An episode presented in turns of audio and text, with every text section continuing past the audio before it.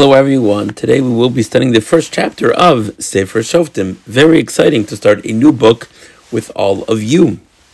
Yehoshua has died. Who is going to take over as the next leader of the Jewish people? We're going to read about certain judges, famous people. Some judges will last longer than others. Some judges are clearly more righteous than others. Some more successful than others. The first chapter lays the groundwork for the judges. Because what do the Jewish people do now? Hashem didn't appoint another leader. Yehoshua dies. He did everything he was supposed to do, divided the land, conquered a nice amount, but there's still more land to be conquered. Still, more Canaanites, Plishtimanites. They need to be sent out. So here we have chapter 1, verse 1. Vahi acharei mois Yehoshua. It was after the death of Yehoshua, Vayishalu b'nei Yisrael b'Hashem lemor. The Jewish people come and ask Hashem. There's no way for them to find out what they're supposed to do other than to go to Hashem. No, how do they go up to Hashem? How do they ask Hashem? So Chazal tell us. It means the Urim Vitumim that we just read about in Parshas Tetzaveh. The Kohen Gadol had a parchment of Hashem, the name of Hashem. And they were able to inquire of the Urim Vitumim, the breastplate will light up with the answers. So they went and asked, Mi Kanani Batchila, who should go up and do battle first? It seems like there was this understanding that there should be an order. Now it's possible because each tribe, when they were trying to further conquer their areas, they needed help. So if everyone would do it at the same time, they wouldn't be able to have assistance. So therefore, they went to ask the Urim Vitumim, who should go first?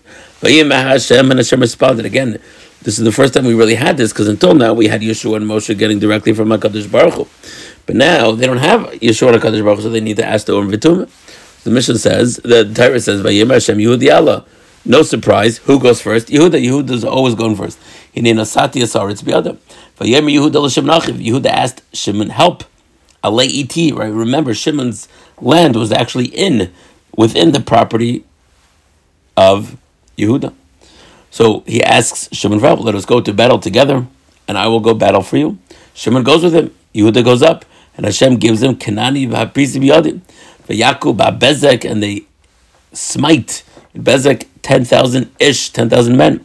And they find the king Adoni Bezek. Now, they brutally murder Adoni Bezek. He had run away. They seized him, they cut off his thumbs and his big toes. Now, there's a reason why they did this. Right? Usually, the Jewish people uh, didn't do this to their captives.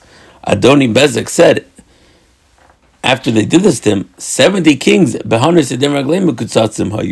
70 kings with their thumbs and big toes cut off used to glean under my table.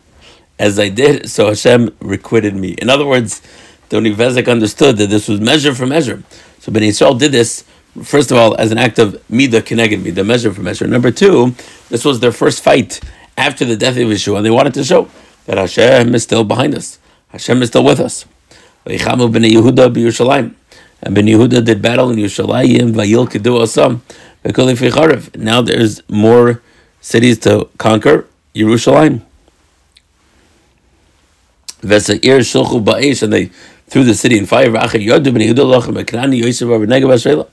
V'lech Yehuda l'kanan Yosef b'chevron v'shem chevron l'fun kirs arba. Yehuda had gone forth against Canaanite who dwelt in Chevron, and they struck down Sheshe, Achim, and Tamim, the famous giants. Now, as we're going to see, the purpose of this capture of the city was for a Kalev. Right, so and from so it's a bit unclear where these psukim happened because it seems like we already read in Sefer Yehoshua about the capture of Hebron, and the Torah tells us that he went from there to Devir, and Kalev announced, whoever conquers the city, I'll give them my daughter. Again, we already read about this in Yehoshua. So it's a bit unclear, was he Sefer Yehoshua telling us what happens here, or is he repeating what happened there? Either way, the same thing happens. The same thing happens again. Uh, Asniel ben Kenaz, who will be an important figure, as we will see in the next chapter, is the one that conquers the city, and Kalev gives his daughter to uh, Asniel ben Kenaz. And it was when they came, she came to her father and asked her for some sort of uh, field. She came to Osnil, she urged him to let her ask her father for a field. But apparently Osnil said, nah, how about you go ask her? She slid off the donkey and Caleb said to her, what do you wish? She said, Give me a blessing, for you have given me a land, give me springs of water. And Kalev gave her even more than what Asniel had conquered and gave her the upper springs. I think the idea of these stories is this story is to show us that she inherited some of this, you know, this courageous trait from her father, Kalev. We read in the next few psukim the children of the Canes. Now, who are these Canes? It says Ubnei Cani. Who are they? Unbelievable. You're not going to guess. They are descendants of Yisro. They're descendants of Chos and Moshe, the father of Moshe. Olomer Tamarmis b'nei Yehuda. Midbar Yehuda Asher b'negev. Vayelech v'yeshev v'sa'am. They ascended from this city of date palms with the children. Apparently, uh, Bnei Yisrael said, while we conquered the city, you're a little bit too close to the land that we're conquering. And Moshe allowed Yisro's descendants to stay amongst the Jewish people. They still worked well together. Amazing. They're going to come up again. Vayelech Yehuda Shimon Achiv. Yehuda goes with Shimon his brother, and they spite the Kanani, Yoshev, Tzvas, the and they name the city Charma. Yehuda conquers a place called Aza, which is important because Aza is, of course, Gaza. And its borders, and Ashkelon, and its borders, Ekron, and its borders. Hashem is Yehuda. Hashem was with Yehuda. Vayarish is Zahar. And they conquer the mountain. Is.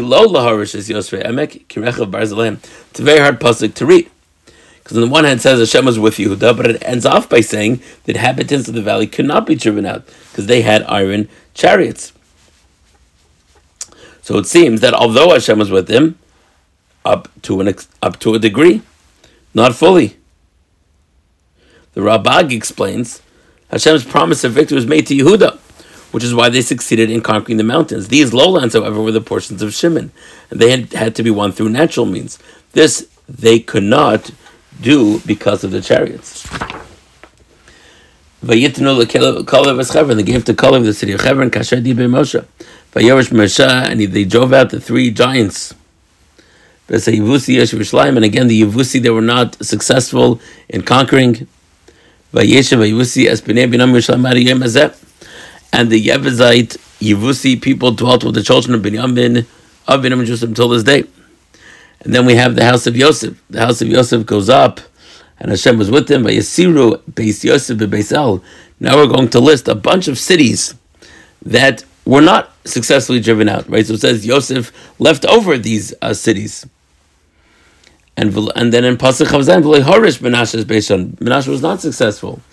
And the Pasuk tells us that in Pasuk uh, Chavches, so it was that when Israel was strongly imposed tribute upon the Canaanite, but did not drive him out. In other words, they were able to impose a tax, but were not successful in further driving them out. Ephraim was not successful. Zvulun was not successful. Ash was not successful.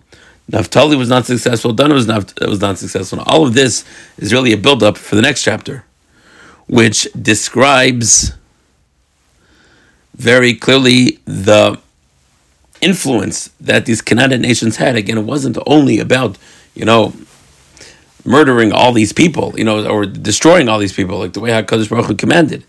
But the point of it was, as described in the Torah, is that they shouldn't be influenced. And as long as all these Shvatim allowed them to remain, the influence was going to stay there. Now, what's not so clear is why why were they not driving out? Why were they so laxed in their driving out the Jew, you know, all these Canaanite? That is not so clear. It seems that maybe they felt, ah, you know, time is on our side. Let's be patient. But apparently, this was not the time for patience, and they really had to drive them out right away. So this is a perfect introduction to Sefer Shoftim. Again, right now there's no leader. They had to rely on the Urim and which is perfectly fine, but it's not the same as having somebody lead them. And what do you know it? This is the first time we're seeing the Jewish people unsuccessful and making the wrong decision and not to continue to drive out their enemies from the land of Israel. With that, we conclude our study of Shabbat for the day. As always, thank you so much for taking time of to study some Navi.